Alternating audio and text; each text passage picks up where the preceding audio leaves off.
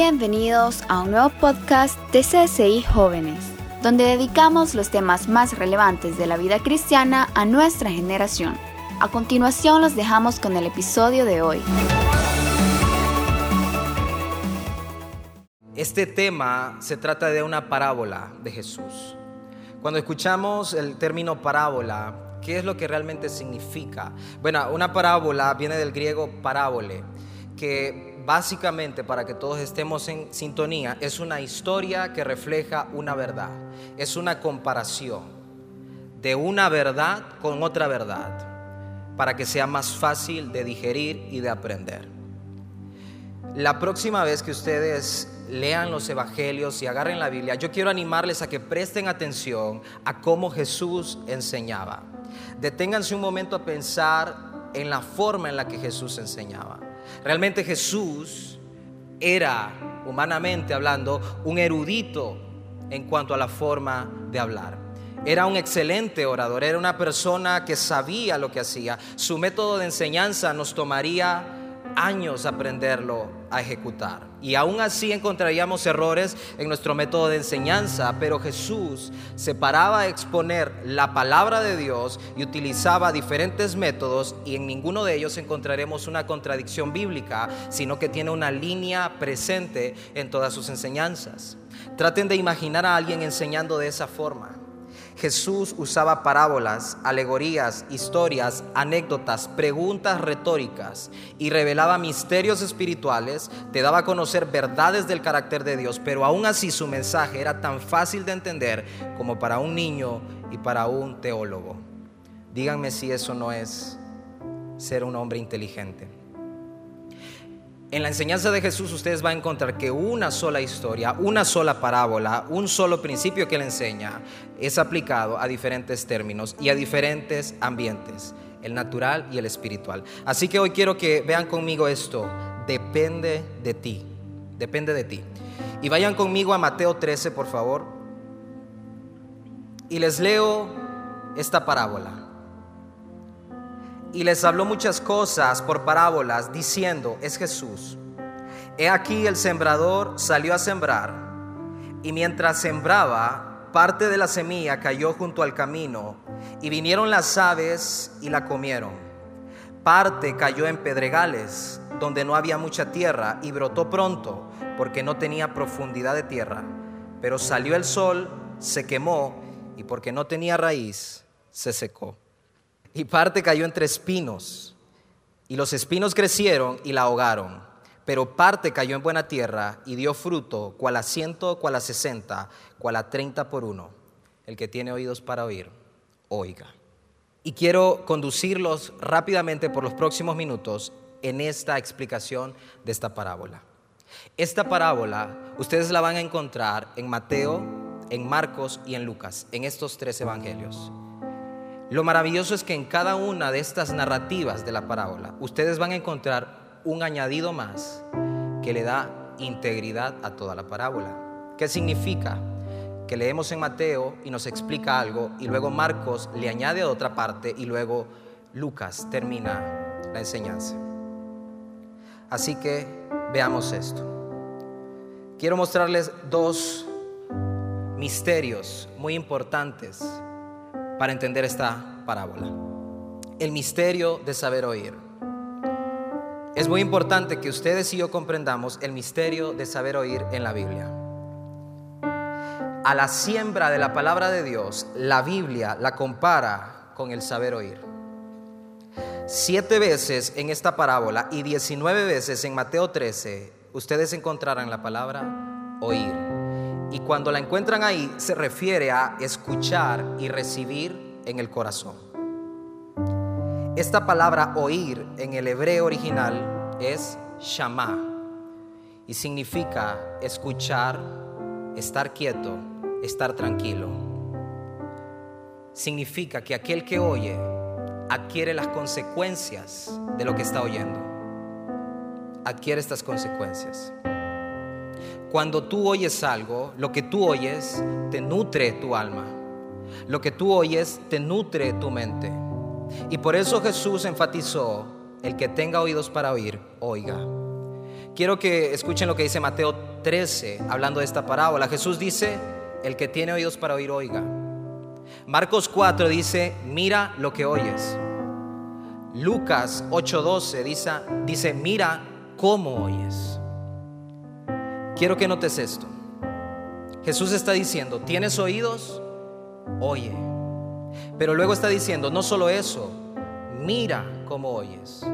Presta atención a cómo oyes. Y luego está diciendo, mira cómo estás oyendo. Examina lo que estás oyendo.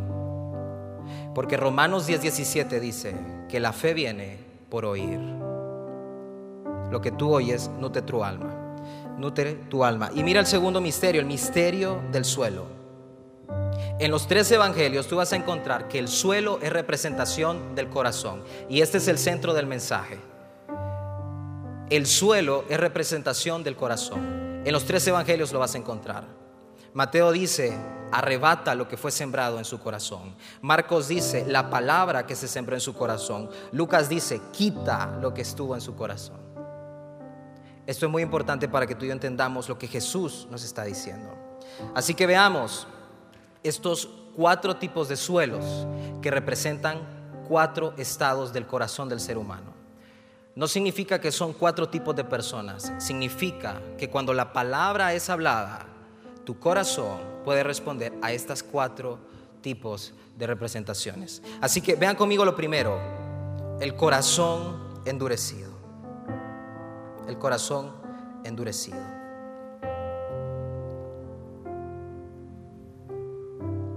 Dice la escritura, Mateo 13, oíd pues vosotros la parábola del sembrador.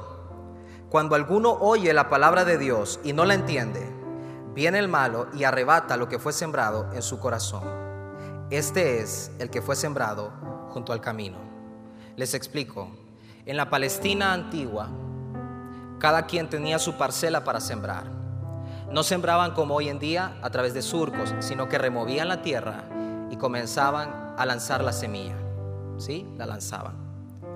Ahora, no existían muros, no existían verjas entre terreno y terreno. Lo que existían eran franjas de un metro de ancho más o menos, por donde pasaba la gente y separaban los terrenos.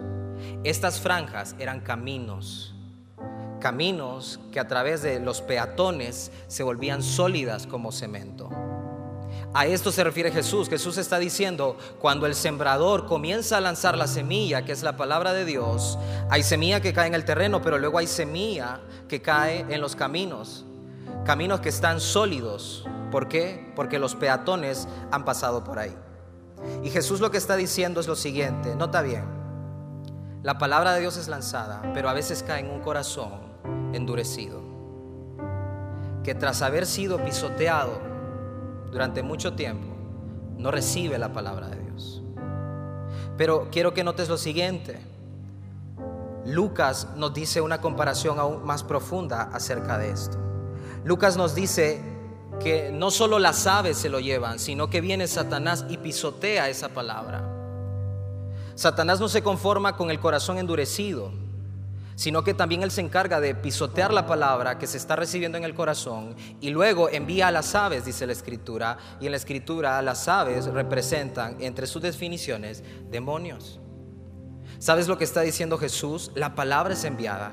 El problema no es el sembrador, el problema no es la palabra, no es la semilla, el problema es el suelo.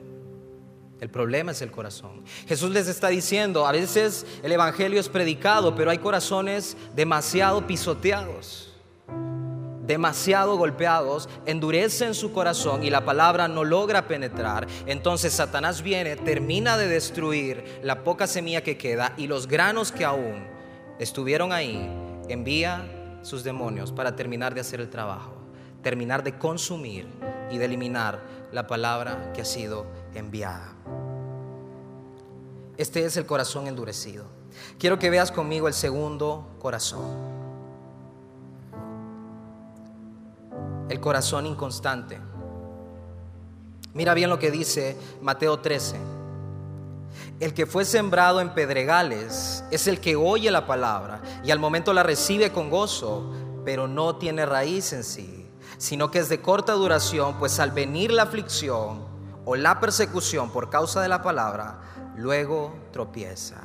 ¿Saben qué es lo que está diciendo Jesús ahí? ¿A qué se refiere?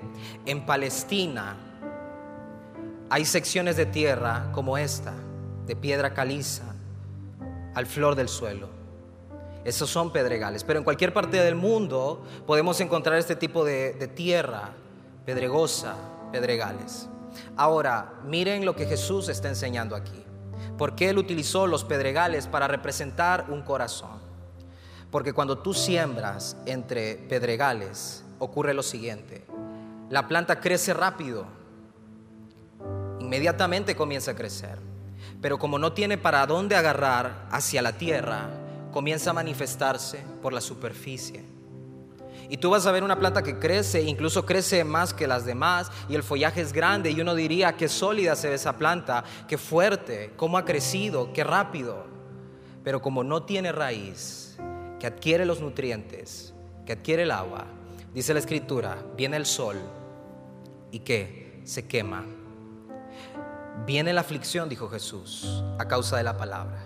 El término que usa aquí Jesús para referirse a la aflicción es aquello, aquel sufrimiento que viene de afuera hacia adentro. Y la persecución de la palabra es aquella persecución religiosa. Lo que Jesús está diciendo, tú vas a ver que aquella persona comienza a germinar, pero luego comienza a ser invadido por la persecución de la palabra. A veces confundimos esta persecución y creemos que es una persecución debido a muerte, pero no se está refiriendo a ese tipo de persecución necesariamente. Está hablando de aquella persecución en tu corazón por la palabra. Aquello que implica vivir en la palabra, imitar la palabra, sufrir la palabra, profesar la palabra. Y aquello comienza a invadirte tanto y comienza a presionar tanto que dice Jesús, se seca y vuelve a su estado de antes la tierra, muerta. En Israel la flor nacional de Israel, la anémona coronaria. Durante grandes periodos y meses, tú vas a ver el desierto seco, pero cuando viene la lluvia, comienza a caer sobre esta tierra, cerca del Negev, inmediatamente, en cuestión de días, encuentras un valle de anémonas coronarias. La gente se preguntaba, ¿cómo ocurre esto? El misterio de esto es que esta anémona, durante todos esos periodos de sequía, sus raíces son tan fuertes que está esperando el agua, temprana y tardía. Y permanece ahí, oculta, no la vas a ver, pero tiene raíz. Y solo está esperando un poco de agua. Y cuando cae el agua sobre ella, comienza a adquirir los nutrientes y se vuelve una planta maravillosa. Jesús está comparando eso y nos dice que el corazón inconstante, es aquel que inmediatamente recibe y comienza a saber algo de crecimiento, pero cuando viene el tiempo de vivir la palabra, no lo soporta. Su suelo es demasiado blando. Quiero que veas conmigo, nota que fue un inicio, no era falso. El problema que encontramos aquí, que Jesús nos enseña, es que no tuvo profundidad, no profundizó. Comenzó a crecer, dice Jesús, pero no pudo profundizar llegó la presión y declinó. En Dios lo importante no es cómo inicias, sino cómo terminas. Pero iniciemos pronto. No vaya a ser que ese inicio termine antes de lo que uno imagina. No se trata de cómo inicias. Tú de repente estás aquí y no sabes cómo llegaste. No sabes realmente qué pasó, pero estás aquí. A Dios no le interesa tanto como iniciaste, pero sí está sumamente interesado en que termines y que termines bien. Hay un tercer suelo, un tercer corazón que nos dijo Jesús. Y quiero que veas el corazón terrenal. Este corazón es diferente a los dos anteriores. Este corazón no es duro como el primero. Tampoco es blando como el segundo. Este corazón está dividido. El tercer corazón que encontramos en la parábola del sembrador es un corazón que se encuentra dividido entre los tesoros que hay aquí en la tierra y los tesoros que hay en el cielo. Quiero que veas lo que dice Mateo 13, 22. El que fue sembrado entre espinos es aquel que oye la palabra, pero las preocupaciones de este siglo y el engaño de las riquezas ahogan la palabra y se hace infructuosa. Es imposible evitar que en medio de lo que se está sembrando también crezcan espinos. Pero si tú no los logras identificar inmediatamente que están creciendo en tu corazón, pronto van a ahogar la palabra. Sabes, Jesús nos enseñó que algunos responden de esta manera a la palabra. Crecen y su corazón es fértil, pero a veces es demasiado fértil y comienza a dejar crecer más de la cuenta. Nota que están creciendo juntos los espinos y la palabra. Están creciendo juntos, pero llega un momento donde los espinos comienzan a gobernar y ahogan aquella semilla que fue sembrada en el corazón. La parábola del sembrador nos muestra cuatro ataques que recibimos o que recibe el corazón terrenal. Quiero que los veas. El afán de este siglo, nos dice Mateo. Cada siglo tiene su propio afán, pero el afán seguirá siendo el mismo, consumir aquello que Dios está sembrando. En segundo lugar, Mateo siempre nos dice el engaño de las riquezas. Nota esto, no dice las riquezas, como muchos confunden, dice el engaño de las riquezas. Creer que en las riquezas encontrarás aquello que va a saciar tu alma y que te va a traer plenitud. Ese es el engaño de las riquezas. Dice la escritura que este engaño logra ahogar la palabra de Dios en tu corazón, porque tú comienzas a correr tras ello. En tercer lugar, Marcos nos añade otro, otro ataque, otro engaño acerca de esto, la codicia de otras cosas, la idolatría, cualquier área en tu vida que comience a tomar el lugar que le pertenece a Dios. Y Lucas nos añade una cuarta, un cuarto ataque y dice los placeres de la vida la ociosidad, la perversión y todo aquello que cuente como placer. Nota, ambas semillas estaban creciendo juntas, pero llega un momento donde esta raíz maligna, donde esta mala hierba comienza a apagar la semilla genuina. Esto nos puede pasar a nosotros. Este corazón quiero que escuches esto, atacado por estas cuatro áreas, logran avanzar cuando la persona está centrada en sí misma, cuando su principal meta es suplir sus propias necesidades. Ha dejado de ver a Cristo como el propósito principal de su vida. Su fin ya no es el cielo, aunque siga profesando una fe. Su fin ahora es el éxito personal y en pos de ello avanza el afán, el engaño de las riquezas, la codicia y el placer terminan ahogando la palabra en el corazón de esta persona. Un corazón dividido. No es un corazón duro, no es un corazón muy blando, es un corazón que está dividido. Pero veamos el último corazón del cual habló Jesús. El corazón entendido. Jesús nos muestra cuatro estados del corazón. Mira bien, dice Mateo 13:23, pero el que fue sembrado en buena tierra es el que oye y entiende la palabra y da fruto y produce a ciento, a sesenta y a treinta por uno. No nos está diciendo el que oye y la interpreta como él quiere. No nos está diciendo el que oye y le gusta. No nos está diciendo el que oye y le parece agradable. No dice el que oye y llora. No está diciendo el que oye y la aprende de memoria. Tampoco dice el que oye y la repite a otros. Está diciendo el que oye el que la entiende y el que da fruto. Eso está diciendo. El que oye, el que la entiende y da fruto. El verdadero símbolo de la salvación en la vida del ser humano es el fruto. No es el talento, no son los dones, no es la apariencia, no es el llamado, es el fruto. El fruto en tu vida siempre va a preceder a todas estas cosas.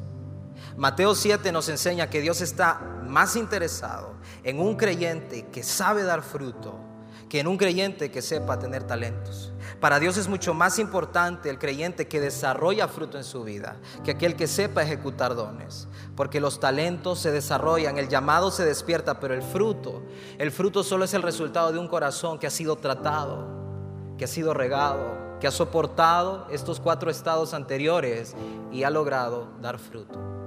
Quiero que notes algo en estos cuatro sembrados. Todos comenzaron a crecer excepto el primero, pero ninguno dio fruto excepto el último. El resultado de la palabra de Dios cuando llega al corazón es el fruto que el creyente puede dar. Esta parábola nos muestra que hay tres niveles de un corazón infructuoso. Un corazón demasiado duro, un corazón demasiado inestable y un corazón dividido. Pero también nos muestra que hay tres niveles en el resultado de un corazón entendido. Nota que está diciendo que da resultados 100, 60, 30, pero en ningún momento dice un 0%. Porque cuando la palabra de Dios es sembrada en tu corazón, no regresará hasta cumplir el propósito por el cual fue sembrada allí. Y darás fruto. Nadie puede presionar el fruto en la vida de otra persona.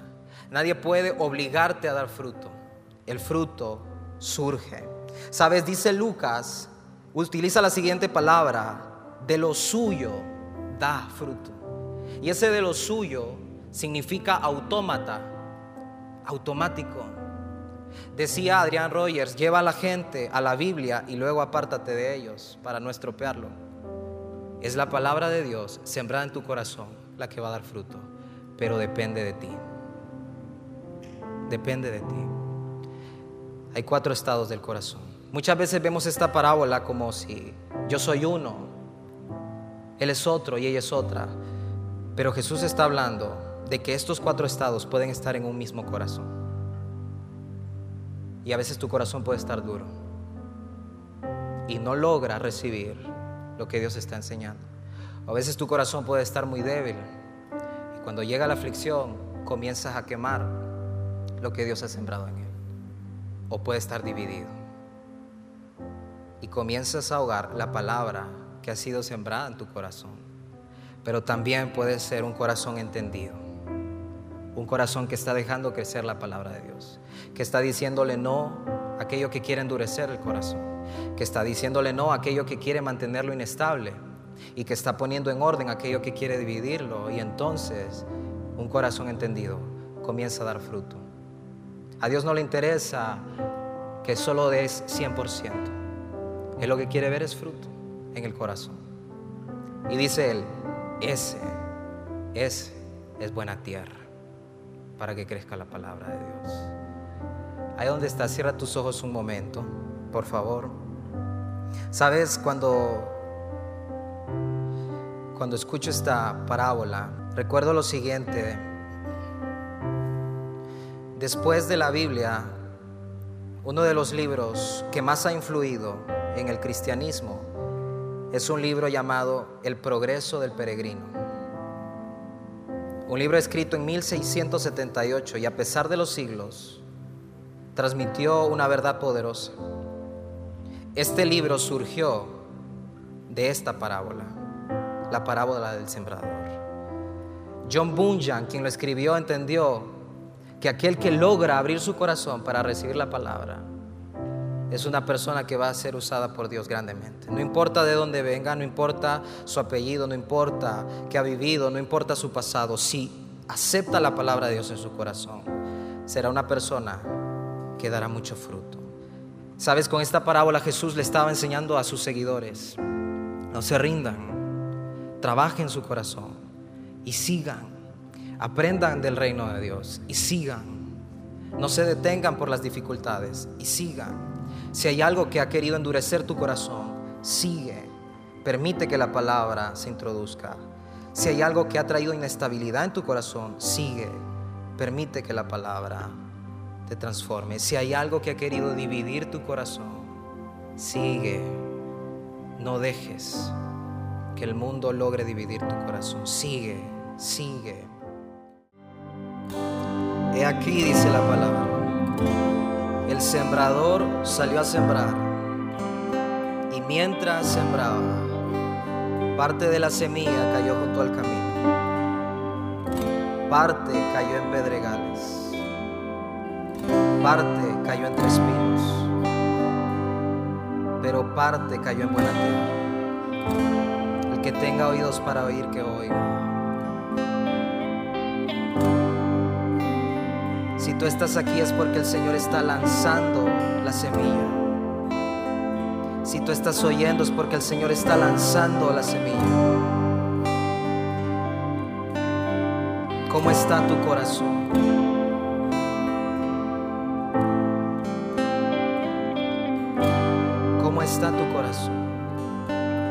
Sabes, Dios nos está invitando a seguirle. Dios nos está invitando a permitir que su palabra entre en el corazón. Él desea ver fruto al ciento por uno, 60, 30. Él anhela ver fruto. Él ama el fruto.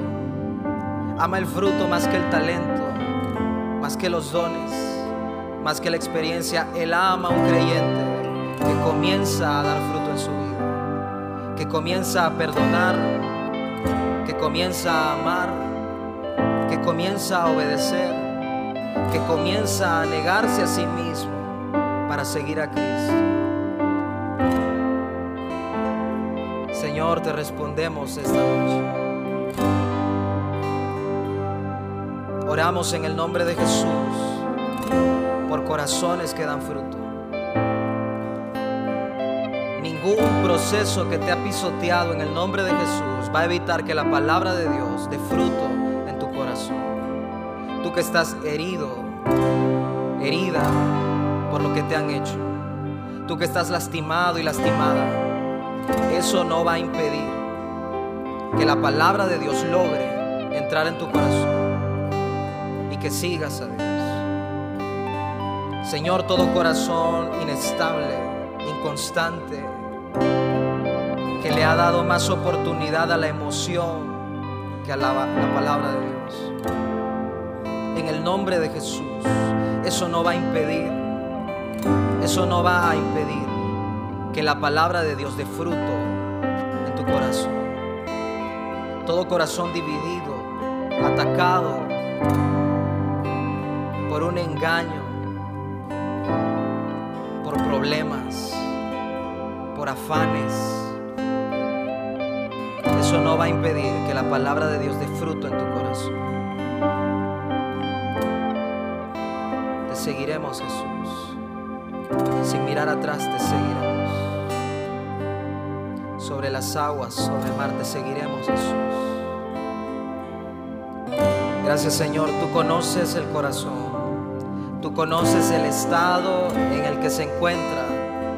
Oramos en el nombre de Jesús. Un corazón entendido en esta generación. Un corazón entendido a pesar de los afanes, a pesar de las debilidades y a pesar de la dureza de la sociedad. Un corazón entendido que toma la palabra y da fruto en Cristo Jesús. Así oramos.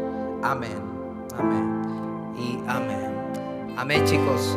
Fuerte aplauso a la palabra de Dios. A Dios, por favor. Excelente.